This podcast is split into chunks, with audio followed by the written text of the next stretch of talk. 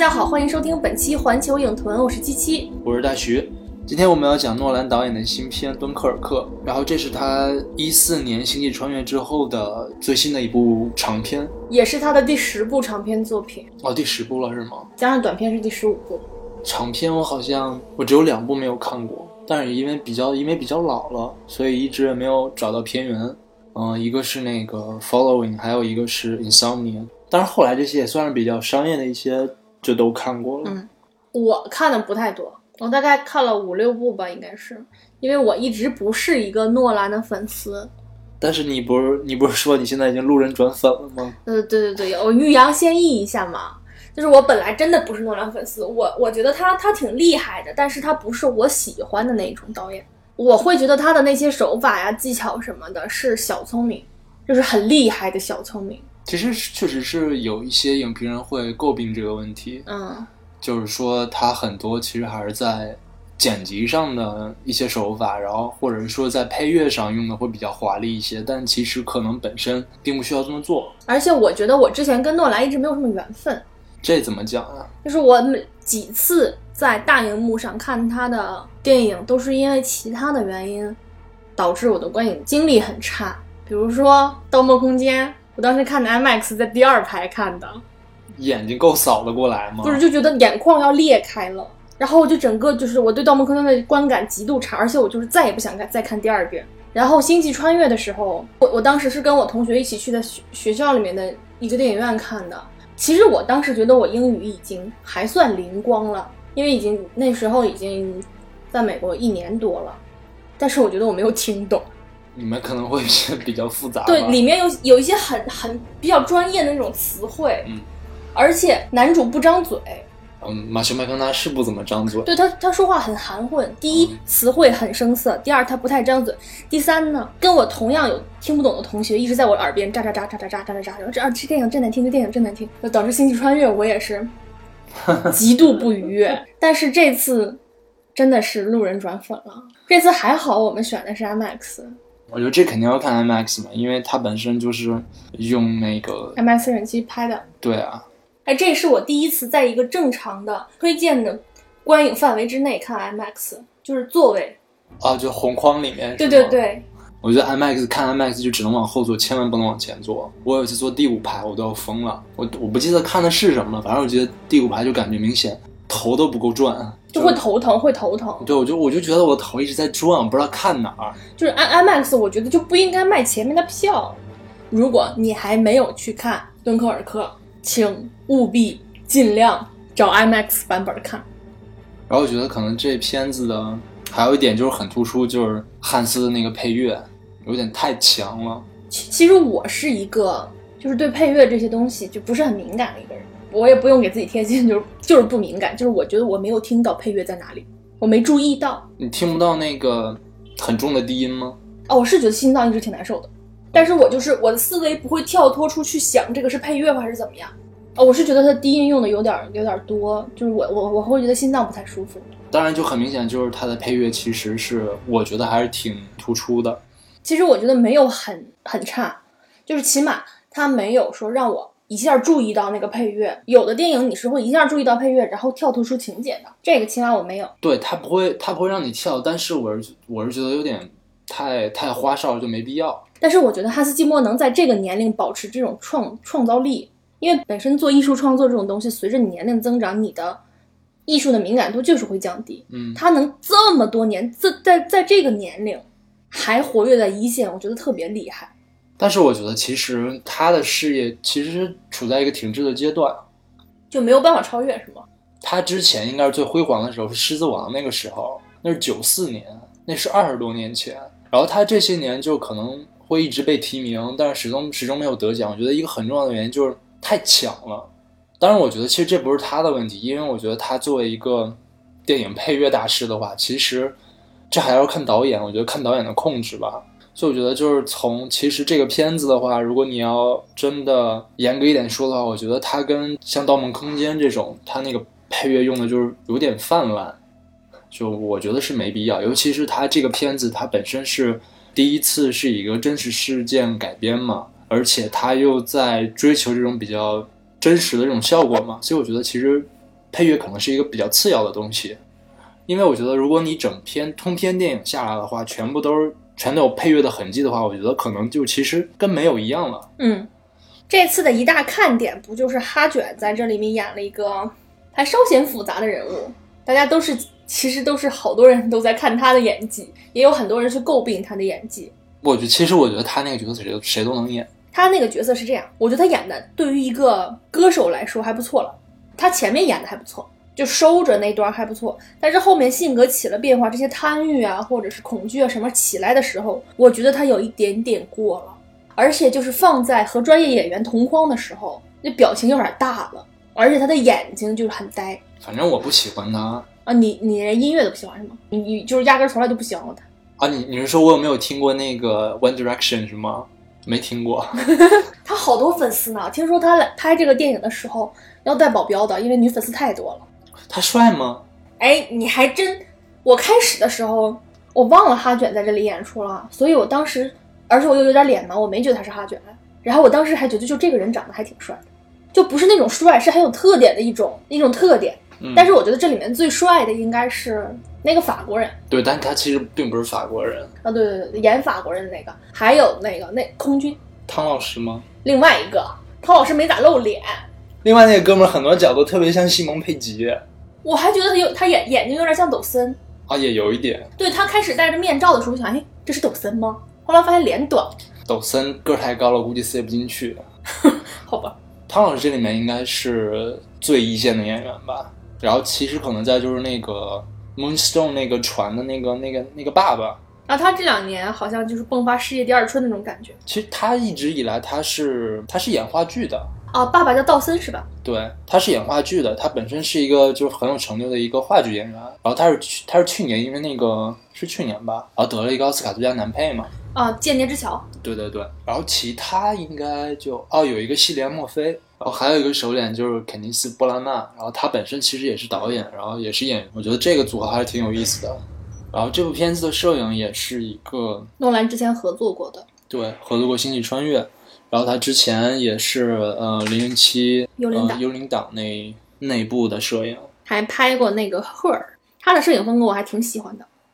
然后再就是他之前跟那个 David Russell 合作过的《Fighter》，他的这个剪辑师也是之前合作过的，合作了很多次的，基本上是诺兰的御用剪辑师。嗯，其实我觉得这里面他选角选的最好的应该就是康老师，我觉得男是是那个是那个小男孩儿，男主就是拉屎那个，对，我觉得他这个角色选的非常好，嗯而且他演的也很到位，对，就那个眼睛真的是还嗯挺会说话的。而且包括他这种就是呃身材，包括相的这种特征，就是挺有那种感觉好久没有吃过饭的那种小兵那种感觉。而且我觉得那个法国人就是演法国人那个叫什么来着？哦，他的那个名牌上写的是 Gibson，那个演员也不错，就是他的那种机敏、精明，以及最后那种楚楚可怜劲儿，因为他几乎没有说话嘛，全是用眼神啊。其实这里面这些演员都都不错的，这些年轻演员都挺好的。诺兰当时也是觉得，就是根据史实嘛，当时基本上在敦刻尔克撤退的也都是新兵蛋子。对，但是这个哈卷儿这个，我觉得我还是会出戏，就是啊，哈卷儿出来了，其实最开始啊，我不知道是因为他的演技让我出戏了，我才突然想到他是哈卷儿，还是说我后来突然想到他是哈卷儿，所以我就没有办法再认真看他演戏了。总之，我觉得如果是一个完全不认识他的人，我觉得还好。嗯，但只要知道他是谁，其实我觉得这个还是挺出戏的。大家都在，其实很多媒体都在诟病他，然后诺兰给给他洗，对，说他是什么像那个，说他什么面试了几千个，对对对，他就是正常那个录取进来的，不是为了流量。不可能。然后诺兰说他他在这里面的角色是相当于希斯莱杰，那是纯纯捧，对。就是不要脸的捧那种感觉。其实我觉得他对汤老师还是挺好的，虽然这是他第二次给汤老师戴上面具了。当然，其实这总共来说应该是汤老师第三次戴上面具了，因为之前在那个《疯狂的麦克斯》里面也是汤老师戴着面具。汤老师不知道为什么，大家都在吐槽这一点啊，为什么老让人家戴面具啊非？要把自己的盛世美颜遮起来。然后汤老师应该好像是第三次演二战的电影，哎啊，但不过兄弟连那个不能算，因为那个不是那个是迷你剧嘛。但是那个时候，其实我觉得汤老师才是盛世美颜的时候。其实就是那几个飞行员，我开始都没分出来，就因为只露一双眼睛，就真的分不出来。一共就仨，而且有一个很快就挂了。嗯，那两个也太明显了，汤老师跟另外一个飞行员简直长得太不一样了。我我对我我真的看不出来，我就只能通过他俩谁比较慌乱，谁话多来分辨哪个是新兵，哪个是老兵。哎，其实就这两个飞行员讲到这儿，就是就这两个人他笔墨很少，其实，但是就是他俩这种对比，就真的是有人设的。就他的这个这么大的群戏，这么多演员，竟然是有人设的，这还挺神奇的。我觉得是一个功力的体现吧。我觉得没有特别的人设吧，还好吧。就柯林斯就一看就是有一点点儿轻狂，就是很小，就是很年轻，就啥都不懂。啊，我们打中他了吗？啊，他是要掉下去了吗？就是话很多。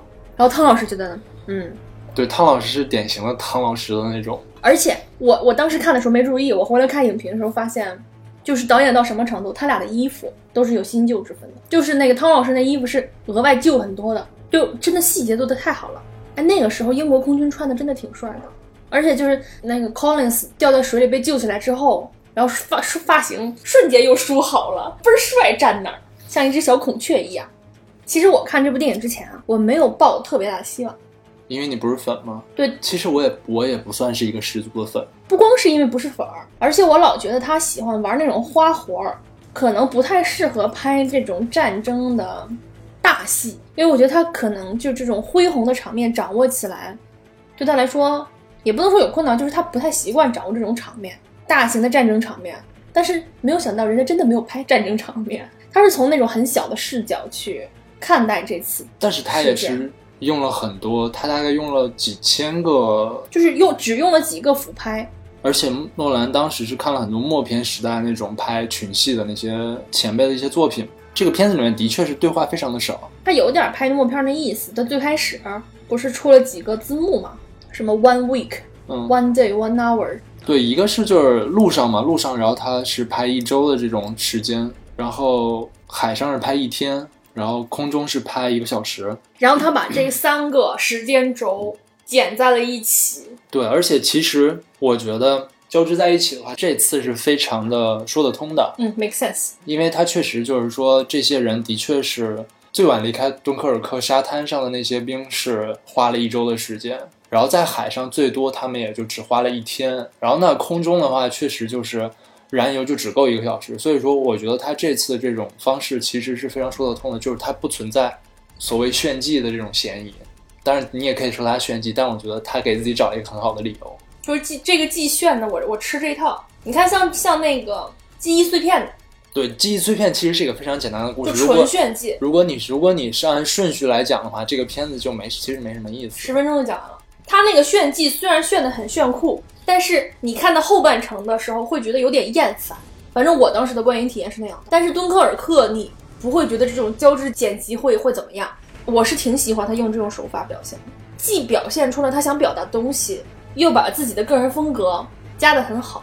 这种史诗的战争大片其实挺容易落俗套的。对，我觉得他这次完全没有落嗯。落俗到，这里面其实是很多是之前没有见过的，而且据说诺兰他九十年代初的时候就有意想拍敦刻尔克，然后但是当时他觉得自己想先积攒一些就是拍这种大制作的经验之后，然后再来拍这个片子，然后我觉得的确这个片子应该算是在诺兰所有的片子里面，我觉得是我最喜欢的。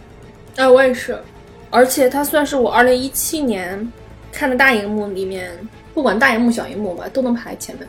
啊，肯定的是，而且这部片子是是诺兰第一次根据史实改编，对，而且是独立编剧。就是他独立编剧，因为之前很多片子他他是跟他弟弟合作的嘛，而且诺兰在拍这个片子之前，他真的坐小船，然后过了一次英吉利海峡，花了十九个小时，而且他也真的自己坐在那个就是英国那个战机里叫什么 Spitfire，他也真的去做来着。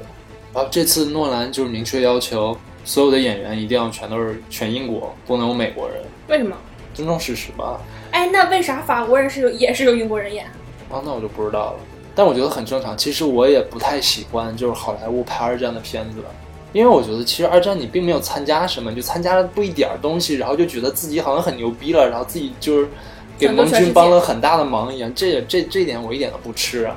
就包括兄弟连那些东西，其实我我承认，的确是有一些人的确是做了一些事情，但是你美国在二战当中就是没有发挥什么很大的作用，所以我特别不喜欢看美国人拍这些二战的片子。对，我在以前因为看美国拍二战拍的特别多，嗯，所以我一直以为美国在二战中起了可牛逼的作用了。就二战就是因为他们结束的，而且他们往日本放了两颗原子弹嘛，然后尽早结束了这个中日战争，然后我觉得他们还挺应该感谢他。然后后来我发现，其实在日本炸珍珠港之前，日本使用的石油都是美国卖给他们的，德国用的油还是苏联卖的呢？是吗？就是在纳粹袭击法国，就这个法国这段战争当中，他的那个所有的燃油全都是苏联提供的。其实他们都是在发战争财，这就是没有什么可以说我的。我我是在想，你说德国和日本是咋想？他为什么要去攻击自己的原油输出国呢？我觉得就是去抢原油的。有可能，而且我觉得可能后来也也会有一些利益纠纷嘛。他们说，其实二战有一大原因最后打不动了，就是 因为他们没有油了。举一个例子，就就比如说《权力游戏》里面，然后瑟西不是找铁金库借钱嘛？那最后还不上的话，那肯定就是铁金库就要来弄死弄死瑟西啊，哦，然后肯定就会打起来。好吧，我觉得肯定他们会欠债务的。是要赖账，所以就打了，是吗？嗯，有可能哎，那个时候战斗机为什么它能飞那么一会儿会儿啊？技术不行吧？你看他那起落架是怎么放的，我都觉得。我一直觉得那个起落架是坏了，所以才需要摁那么多下。不是吧？那我们之前那个车窗不也是要那样摇下来吗？对对对，有可能。但是那个飞机确实是挺漂亮的，尤其是汤老师最后停下来，停在那儿，然后他一个人站在飞机前面的时候，我觉得哇塞，就是那个时候没有导弹的时候，感觉就战斗机还是挺难弄的。你真的要是对准了之后，然后才能射击，就没有办法瞄一下之后，然后发一个导弹就拉倒了。对我看这个电影，它不光是一个，就它让我更深刻的认识到了这个仗是怎么打的。我原来一直不知道，我原来是以为这样的，我不知道陆海空它是三军互相呼应的，我以为是陆军打陆军，空军打空军，海军打海军，分开的，就撑死有一点点交集。但是我这一次才终于知道了什么叫空军策应，就以前没有想过这个问题，然后也头一次知道了原来瞄准那么难。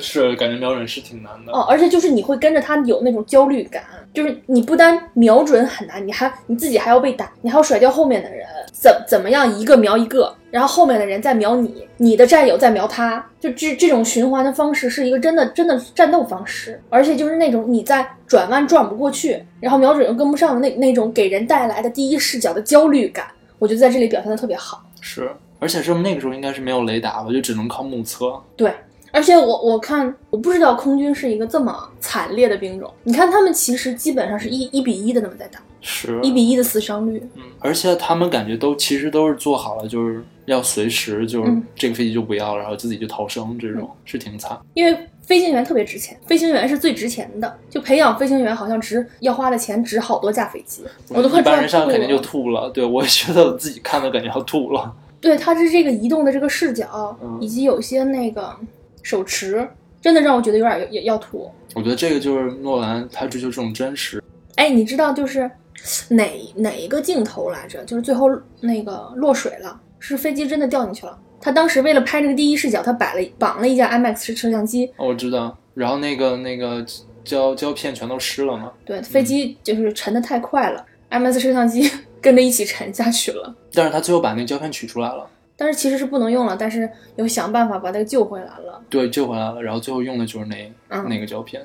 而且就是他设置的 Collins 这个角色，就是他的那种啥都不懂，看样上第一次上天飞的那种感觉，还好吧，我觉得他还好吧，就反正看着是比那个汤老师要嫩一些。嫩很多，就打没打中他都不知道。飞机要掉下去了，敌军要咋掉下去他也不知道。毕竟编队里面他也不是领航的那个。我就觉得就是还挺感慨的，就是那时候大家都很年轻嘛，都没有经验，其实就是去送死。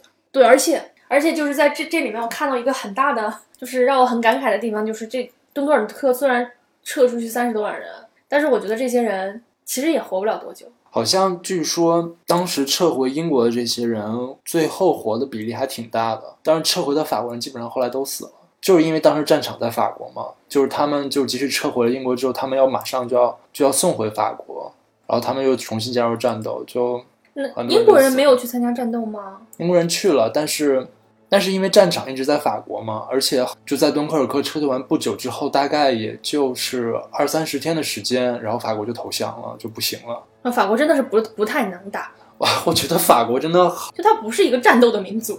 一战也是一战，他也被打，然后二战还是被打。嗯就法国、意大利都不太能打。最能打的还是德国人，一战、二战都是。英国是因为自己在岛上，所以还好一点。他要是也是在欧洲大陆上，估计他也废。哎，好像敦刻尔克就是之所以大家被逼到这样一个境地，也是因为法国人当时设的那个防线没有设好。对，法国人当时不是设了那个马马奇诺防线嘛，嗯然后想挡德国人，然后结果，而且他们当时的那个目的非常的腹黑，他们就是在那个自己跟德国交界的地方，然后防线是非常的稳固的，然后但是跟比利时交界的地方，然后防线就很弱，然后他们就希望把德军如果万一入侵的话，就引到比利时那边去。不是，我看的是因为他们觉得那面山特别多，可能不会从那边进。不是，是这样的话就会引到那个比利时那边，嗯然后比利时跟法国交界的地方就是是高地，然后他们觉得德国人不会从那边过来，哦结果最后德国人就是从那边过来的，没想到比利时那么快就怂。然后也没有想到法国人也很怂，好像据说当时丘吉尔听说，呃，法国 在在北部就是没有一点战略储备的那个兵力的时候，然后丘吉尔都已经惊了。气疯了。但是这里面的法国人还挺那什么的，法国人在抵抗，让英国人撤退。就开头就是什么跑吧，英国人，你们跑吧，就是那几个人还挺挺因为当时是英国是单边撤出，就他没有跟法国商协商，然后就撤出了。哦，是吗？对，其实还是挺鸡贼的。在这里面其实也讽刺了这个盟军之间的这个当然，其实我觉得很大程度上主要还是因为法国人太蠢了，英国人肯定这么觉得。但我觉得确实有点蠢呀、关键是你想，两次世界大战你都最后都是投降，这我觉得这么看的话，德国也挺蠢的，两次世界大战都被灭，第一次被灭了之后还打第二次，有一种就是不一样的记吃不记打。不一样的社会矛盾导致。我觉得就是德国，虽然我们现在就觉得他们哎就很牛逼啊或者之类，就是他之所以两次都能这样，他的绝对民族性有问题，骁勇善战，轴日本人轴不轴？轴啊，所以他们一起打。其实我觉得轴挺有用的。好像特别轴的民族在精细制造业都很挺都挺厉害。对，不是有些人就会说法国人跟意大利人，什么欧洲的中国人什么乱糟，嗯你看他们打的就是不行啊。中国人本身也不是很会打仗。但是我们人多，对对对，我们就吃就只能靠这个，被逼急了，人靠人多，然后再出几个还算会打仗的将领。但是我觉得诺兰在这部片子里没有表现，就是法国盟军有怎么样。对，只是其实主要还是在开头跟结尾大概那么提了一下，对，其实而且还是就是挺正面的，就没有黑人家。对，不算黑。嗯嗯，而且在这里面给了一个很浓墨重彩的人物，就是那里面的那个法国人，Gibson 他真的就是我看到一半，我特别喜欢他，我特别喜欢这个人物。特别聪明，对，感觉比那些英国兵好像智商高两个段位的感觉。而且他是从法国人那就能假装英国人这么逃出来，就真的是他估计比普通法国人也要高一个段位，就是那种求生本能，而且他他还很善良，他在自己求生之余，在有余力的时候，他会去帮助别人，但可惜他最后还是死了。而且他最后死的就是让人很揪心。他是不是最后往外跑的时候脚绊住了，还是怎么样？他就是跟着哈吉尔游出去嘛，结果哈吉尔应该是还挺及时的，没有淹死。然后他可能我我觉得他可能就一口气，然后没上来就呛死了。就是这么一个机警的人，我觉得是在反映就是在战争下面，就是说不定怎么就没了。对对对，就真的是凭运气。而且其实如果没有他的话，他们这群人可能都逃不出来，但是就是还顺便表现了一下人性在那个时候的那种，恐慌，然后到最后就变成了一种，算是一种邪恶和贪婪。但是你在看这部片子的时候，我会觉得，就虽然我很同情那个 Gibson，就是他最后那种像一个受惊的小动物一样那种眼神，很让人怜爱。因为其实他是自己一个人对抗，然后高地军团还有哈吉尔那些人，嗯，但是我其实是没有产生对于高地军团以及哈卷没有产生很强的排斥感，就是他们的那种行为呀、情绪啊，我觉得在那种情况之下是可以理解的。是人性的一部分吧。而且我很喜欢他们在船里面躲的那场戏。那个时候真的就是在找替罪羊，一个人下去肯定我觉得不会解决任何问题的。而且会暴露他们，就是懵逼了，就是我也不知道，反正就是在船里那段戏是我第一次，因为在船里也有主观视角嘛，是好像是我看了所有的战争片里面第一次觉得害怕，就是离死亡很近的那种感觉。就是以前你会开上帝视角嘛，就看别人被炸得血肉横飞或者怎么样，你只是觉得震撼。但是在他这种主观视角的这种表现情况之下，我会觉得就是把自己带入进去，我会觉得很恐慌。而且他这部电影里面，其实我觉得很多角色我都会有代入感。所以这个片子我我觉得其实它不是一个典型的战争片，它其实更像一个灾难片，哎，有点就是大家一直在逃，就一直在逃。我觉得它算是我看过最好的反战片。我觉得战争片都是反战片，其实以前的战争片，你看到的是在战争下别人是怎么可怜，这部片子里面是在战争下你会有多无助，你自己会有多无助。这个我觉得是一个更好的角度去反战。这些人里面有你最讨厌的角色吗？没有，都不讨厌，都不讨厌，一个都不讨厌。我是挺讨厌那个西莲墨菲的那个角色，就是那个最开始呃那个 Dawson 救上来那个海军，把那小孩儿不小心打死那个，对我会同情他。对，我觉得他是可以被同情，但是他最后就是下船了之后，然后他也知道那个小男孩死了，但是他只是就是扭过头然后就走了，就这一点我觉得他没有办法面对自己的那种负罪感，但是我觉得他中间问了两遍那个小孩怎么样了，他自己知道他可能要挂了。而且就是之后他就冷静下来了，就反正我觉得他的行为是可以理解的吧。而且这里面就是凸显了那个船长的儿子的那种，对他最后跟跟他说就是他还好，就那个我还挺感动的。而且我觉得就是他的这个 PTSD 其实是在一个可控范围内的，嗯因为他其实是有枪的，但他自始至终都没有说拿枪。我我真的就他们俩提枪的这事儿的时候，我就以为他之后要持枪去劫持这个船。其实就是西莲墨菲这个角色，可能我觉得是有我自己的代入感，就是我本身就挺讨厌这个演员的，我不知道为什么，就是纯看不顺眼。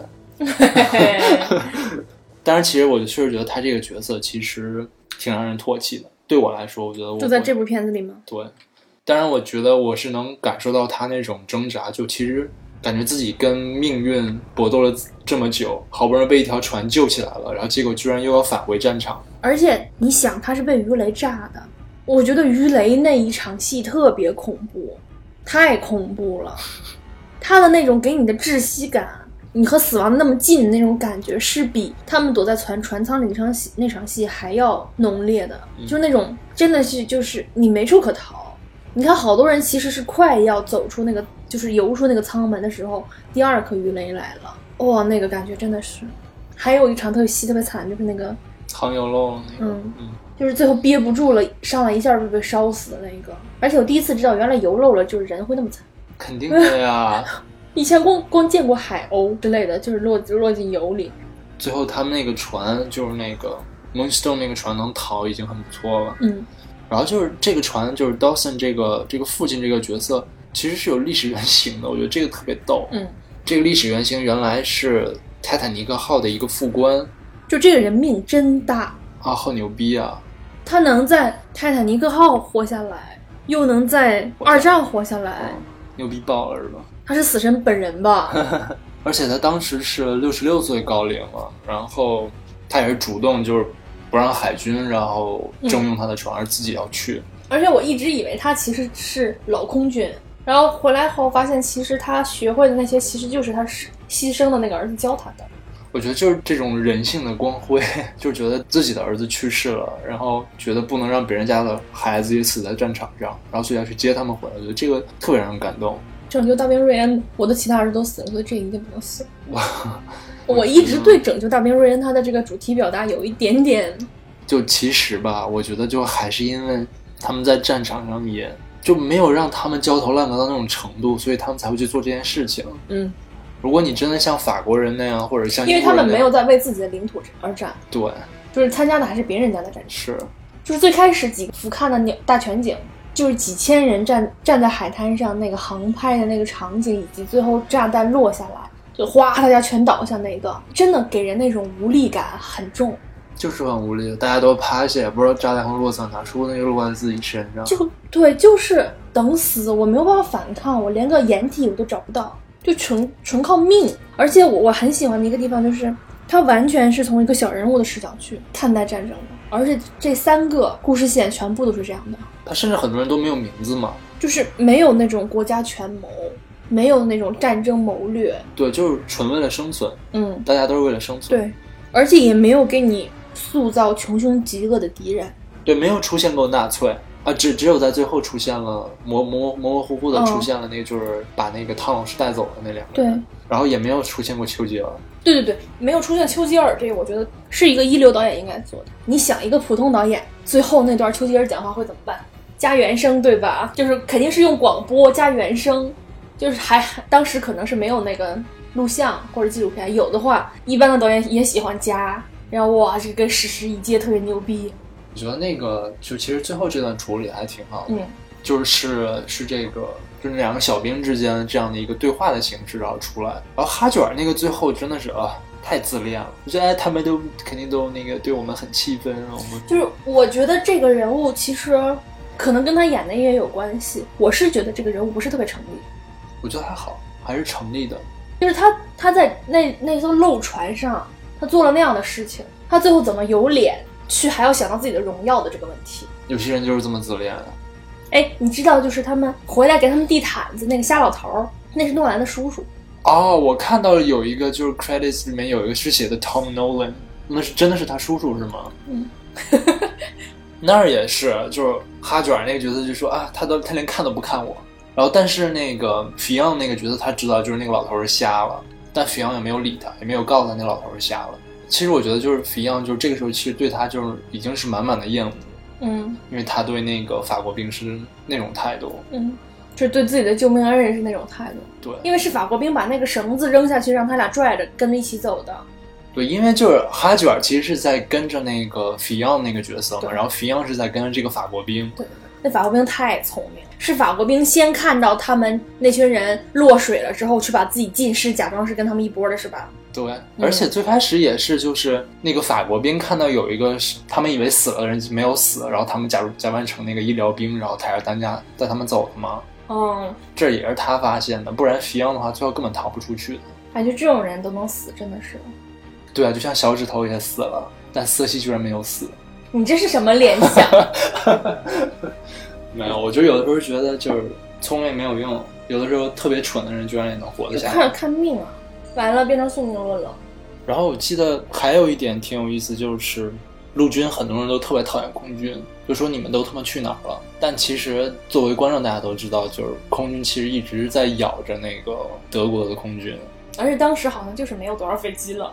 他们好像不是没有飞机，他们是就是怕损失太惨重吧，然后所以就是啊，对，因为他们要为本土的战争对一留队一留队出去，而且就是据说当时就是空军的那个对抗不在敦刻尔克他们能见的范围内，所以大家都以为空军没有作用，但其实空军一直是在一直是在掩护他们。就是他们在别处牵制了德国的飞机。对对，哦，然后还有就是据说，虽然就是汤老师那个角色并不是原有历史原型，嗯但是当时是有一个人真的跟他的这个经历特别特别像，然后他最后还写了一个那个自传，叫叫九条命，好像我觉得这里面就把汤老师那角色塑造的有点儿，太英雄了是吗？就有点神了。是挺神的，就这里面就两个神的地方，一个是汤老师这个，一个就是那个将军举起望远镜说：“我们可以回家了。”就看到那一群小船，然后音乐起，眼泪下。虽然你当时眼泪也下了，对，但是回来之后仔细想想，觉得哇塞，好丢脸啊！就其实我觉得他在这种感情方面其实已经很克制了，不是，我是觉得他不擅长拍感情，他一直都不擅长拍感情。他不是这种方向的。嗯，那你要是真的拍拍感情的话，那你就得找斯皮尔伯格了。但是我觉得斯皮尔伯格那种有点太太过了。不是，斯皮尔伯格是这样，他一直过着，你也发现不了。反正我看那个《辛德勒名单》是就觉得不行了，要死了。我分了四段看的，然后就觉得身体内的水分都要哭干净了那种感觉。就是他整个都很克制的时候，嗯你，如果突然加两到这个，就有点儿不太协调，一个小瑕疵。我觉得还行吧，反正我还行还行我我买账。我买账当时没有觉得怎么着，然后就是顺便弘扬了一下大英帝国的爱国主义，对对对，这人家这主旋律拍的，就人家这主旋律看起来一点都不像主旋律，对，而且他没有那种给你硬塞的那种。对，而且他在弘扬这种爱国主义的时候，他会说提醒你要注意民族主义倾向的东西，就是他们在爬是法国人那一段儿，我觉得他是有一点点这个表达的。是他对那段很明显是一种负面情绪。对，而且他那时候是对法国表示同情的。我觉得这种爱国主义表达才是正向爱国主义表达。你不能通过宣扬国家主义这种东西，那国家主义肯定是爱国主义的另外一种发展嘛，它肯定是带着爱国主义的东西。你不能通过宣扬国家主义的这种行为，然后顺便带着一点点说我这就是爱国主义怎么样？我爱国无罪。但其实其实里面有一些地方，就比如说他们不让法国人上船，然后说只能英国兵上，其实这部分是事实。对，但是反正他们后来也确实是救了很多法国兵，嗯虽然并没有什么用，因为最后法国兵最后全都差不多死了。哦，对，我开始还觉得有一个就让我不太舒服的点儿，就是那个将军说我会留下来，为了那群法国人留下来。后，但是后来你不是跟我说那是史实吗？对他们真的对，他们救了很多法国人，七万多。我记得好像是救了七万五千人，一共一共是他们当时运了是三十三万八千人，然后就其中应该是有七万七万多法国人，其实我觉得比例还是挺大的。知道这个史实之后，就觉得好了点儿，要不然觉得那个将军也挺神。那将将军还穿着一个高领的白毛衣，特别的怀神。啊，是吗？我没注意到。他那白毛衣让我出戏了一下，而且就是我就觉得他当时都穿白毛衣了，嗯而且还是大衣，然后他们泡水里真的没事儿吗？肯定有事儿，那也没有办法。那人竟然跟他们说：“哎，现在水又不太凉，你们泡着吧。那肯很明显就是，” 而且他们上来之后也没有觉得哦不行了，我觉得在非常恐惧的时候，就是肾上腺素应该会让你阻止那种。哦，嗯对，哦对，还有一个就是那个人，就他们逃上来爬在在那个沙滩上挺尸的时候，看到一个人不去自杀了嘛，就这段还挺唏嘘的。啊，另外这个电影的开头我特别喜欢，开头一句话没有，要拉屎，突然枪响了那个，两次都要拉屎，然后最后都没有拉成。对，最后他也没拉成，对，不知道拉，不知道哪儿去了，就那那一枪真的是吓死我了。可能已经拉出了。不是，我现在讨论是那个枪的问题，好吧。就突然那个紧张气氛就来了，就是真的在电影院里吓一跳。嗯，而且其实能看出来，就是他到海滩上其实很偶然的，他可能都不知道这些人要撤退，他只是误打误撞。然后还有就是那个德国空军，然后撒下来的那些，传单，对，我们那个时候的宣传手段真的还挺有意思的。现在就可以那什么，通过 Facebook 来一个五月花革命。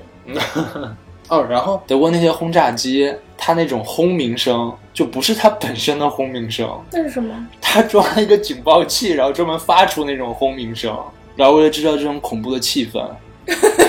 我觉得，我觉得德国人真是太牛逼了，当时怎么想的？我觉得好可爱啊！对，然后，然后好像就是从此以后，就是基本上所有战争片里面都会有这种声音了，哎，太逗了，我觉得。这要是德国人能干出来的事情，纯心理战，挺厉害的，我觉得，嗯这能想出来也是挺厉害。我觉得，其实我觉得这些人能逃走啊，是偶然。你没发现后来轰炸机不炸了，是停火了，德国停火了。后来纳粹的空军就不去炸敦刻尔克了，他们是去炸另外三个港口了。他们可能当时就觉得，可能敦刻尔克没有什么炸的价值了吧，因为当时，呃，就敦刻尔克处于一个撤退的状态，然后其他地方还处在一个顽抗的状态。哦，我觉得可能是这个原因。他们肯定是没有那什么，就没有我们毛毛主席的那个消灭敌人有生力量的这种战争观。烈烈烈烈。然后，其实，在这个之前，就是在五月二十二号到二十六号之间，嗯，德国军队相当于是没有没有再继续进攻，停火了一段时间对，，停火了一段时间，然后只是空军，然后再轰炸。嗯就是有大部分人都说其实是希特勒下令停火的，是是当时有一个将军那个提议的，希特勒也同意同意了，因为那将军当时是觉得自己的那个装甲部队损失太大了。他怕损失太大，然后而且他怕好像怕给养不够，然后就停了一段时间。德国的罪人，战争胜负其实就是由这些偶然性构成。对，就是一种滚雪球效应嘛。其实大家都说啊，敦刻尔克如果就是当时撤退没有成功的话，我们就会就什么，我们不可想象会发生什么，就说不定整个欧洲就沦陷了。不一定，这只能是不一定，但是绝对是那个可能，就是他纳粹胜利的可能性就会增大很多。也没有那么，说不定是就是就会有其他的，他们就会犯其他的错误。就是我觉得就是历史不能这么看，它的偶然性太大了。对历史的偶然性是很大，但嗯是的确是，就这是一个当时是一个挺傻缺的决定，就是后来很多历史学家，然后分析一些希特勒当年身边的一些人，然后从他们的这个口中大概得出，就是当时希特勒是觉得英国部队一旦撤出，他们就再也不会登上欧洲大陆。这么自信吗？他可能就觉得英国人肯定还是自保吧，结果没有想到后来盟军就是英国军队还是又登陆了。我觉得是，我觉得他们应该是想看他们自己想要什么。就如果德国想对英国秋毫不犯的话，那有可能英国是不会参加的。但当时是不是德国其实没有想动英国，他们的野心没有那么大，或者是说可能他们在还没有到那个阶段吧？我觉得没有到动英国的那个阶段。然后所以德国当时在国内就是以为自己这是一个大的胜利，因为敦刻尔克整个全都撤光了嘛。然而没有想到，其实是给盟军保留了实力。战争其实打的就是钱、人、石油。石油算钱，我觉得。钱就是钱和人，就是消灭敌人有什么力量嘛。其实如果当时真的他们就进攻敦敦刻尔克的话，如果最后是轴心国赢了的话，还挺恐怖的。那可能就是真的像会像那个《高堡奇人》里面那样了。就是你你在想，另外如果是轴心国赢了，敦刻尔克的历史会变成什么？耻辱大撤退。其实就是有很多，我看有很多网友拿就是我们的那个长征，红军长征里面四渡赤水之类的去对比这个敦刻尔克。其实就是这样，你赢了之后，你怎么说都有理。那肯定的呀。但是你哎，你想，我们拍，就如果这个东西摆在中国拍，我们会用一个什么态度去拍这种撤退？我们会不会去表现在这这次撤退中人的这种求生意志？不会，我们不是那样的国家。我觉得会表现就大家大义凛然，为了别人，你走吧，我顶上。就是我以前。也不是以我以前，我觉得我们大部分人以前其实是很忽略人性这个东西的。就是我们的从小的课本就是丰碑啦，什么一个什么鱼钩啦，就是从小就是受到教育，就是为别人死是对的。这种就非常非常左的思想，就是它是强调一种集体精神嘛。嗯，我觉得正是因为我们受受受到了过多的这种教育，所以当我再去看到这种。个人求生意志所表现表现出来的这种丑态的时候，我会觉得真实的很可爱。就其实都是有好人有坏人，嗯，都是有积极的一面也有消极的一面，我觉得就是很正常。如果你全都是表现的大家大义凛然，然后全部都是一味的利他主义，这个我觉得很难买账。哎，前一阵儿，今年夏天还是去年夏天，哪儿翻了一个船来着？然后大家就在船海上漂了很多天，最后被救起来了。一部分人死了，其实主要也是因为大家不团结，就是一部分人这个利己主义太严重，因为大家当时就水和食物都很少嘛，所以大家会去抢这个水。如果当时就是大家分配的很好、很均匀的话，有可能大家都能活下来。还去抢这什么啊救生衣啊什么的，就挺矛盾的。你你也不应该过分的宣传这种，会矫枉过正的。所以现在就是大家都特别自私。嗯，所以我就特别喜欢那里面那个法国人那个角色嘛，就是他。但其实。我你以法国人观点看，这个人叛国了，啊，但是其实很正常，嗯，因为他们是在做无谓的斗争，也不是说无谓，就是无望。但这其实你只是从这件事情过去了之后，然后你来回看，你才会有这种想法。在当时的话，其实，哎，你知道你知道他们当时战争期间的话，他们是不会得到任何信息的。哦，我知道。对啊，那所以我觉得对他们来说就无所谓，就其实他们也不知道自己会不会活，会不会死。就像这部电影里面这个算是第一男主吧，这小孩就是，当时他就漫无目的的在那个小镇里面游荡，然后扯，只是想活着而已。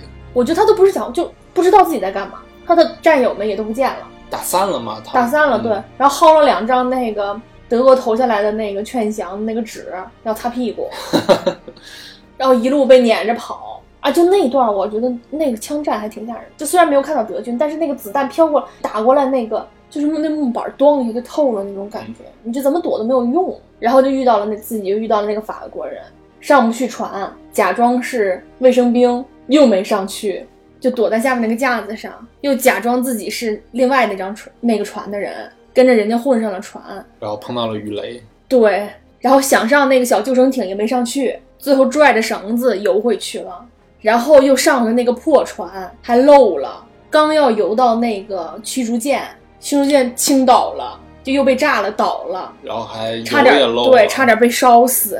哎呦我去，这个命运太悲惨了，这太坎坷了。对，最后终于上了火车嘛，嗯，是是挺坎坷的。我觉得我要在这种情况之下，我我应该会，你就自杀了是吧？对我就失去求生意志了。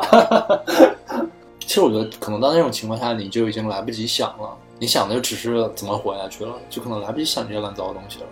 然后最后最后上了那个 Moonstone 那那个小船上，也是完全是在最后一刻上去的，而且而 且是被拖着在水里走了一段。那个还挺逗的。嗯，其实就像丘吉尔说的嘛，虽然就是我们成功的撤退了这么多人，比预想的预想当中能撤退的人数可能是多了，可能是十倍，嗯，但是就是这并不是一个胜利，战争才刚刚开始。其实我觉得可能最后这一点其实就落在了汤老师那个身上，嗯汤老师被俘虏了，嗯，汤汤老师跟那个刘胡兰一样，那劲儿，就太太大义凛然了。他是挺英雄主义的一个角色，就是假如说他不烧那个飞机的话，可能他还能逃回去。我开始以为他能滑到自己那边，就是能给自己方留一架飞机，但是后来发现他滑到的是敌军那边，还被俘虏了。可能还是不跳伞生存的希望大一些吧。他这个想自己活下来，是不是呼应了这个敦刻尔克保留着实力啊什么的，嗯，继续投入战争这一个主题的？但是汤老师这个的确是太牛逼了，打下了好多架飞机，是吧？嗯，那今天这个电影其实我们就讲到这里了，就是很推荐大家去看。然后大家之前一直在讨论，就说诺兰这是一部封神的片子。开始我觉得就是，哎呦，这种小聪明算不了神了。但是我觉得看了这部片子之后，真的是封神之作。其实是挺简单的一个故事，但是嗯我觉得他讲的非常棒。我看有有的人会觉得说剧情太简单，故事线太简单。其实我我每次看到这样的评论，对于一部优秀的电影来说，我都觉得有一点点我觉得没必要。你要是想看跌宕起伏的话，随便找来一个美剧之类的，嗯，就是我觉得电影你不光是讲故事，我会很喜欢这种传达情绪的电影。可能是有一部分观众就不接受吧。好故事很多，但能不能讲好是另外一回事儿。嗯，我觉得这是一个简单的，但是讲的很好的故事。OK，那我们今天这部电影就讲到这里了。最后做一个广告，如果你喜欢我们的节目呢，欢迎大家订阅，然后也可以关注我们的新浪微博“环球影图儿”，然后极力推荐大家去看 IMAX 版本，因为这种视听体验的确是非常的震撼。好，那我们今天的节目就到这里结束了，嗯，然后感谢大家收听，我们下期再见，拜拜。拜拜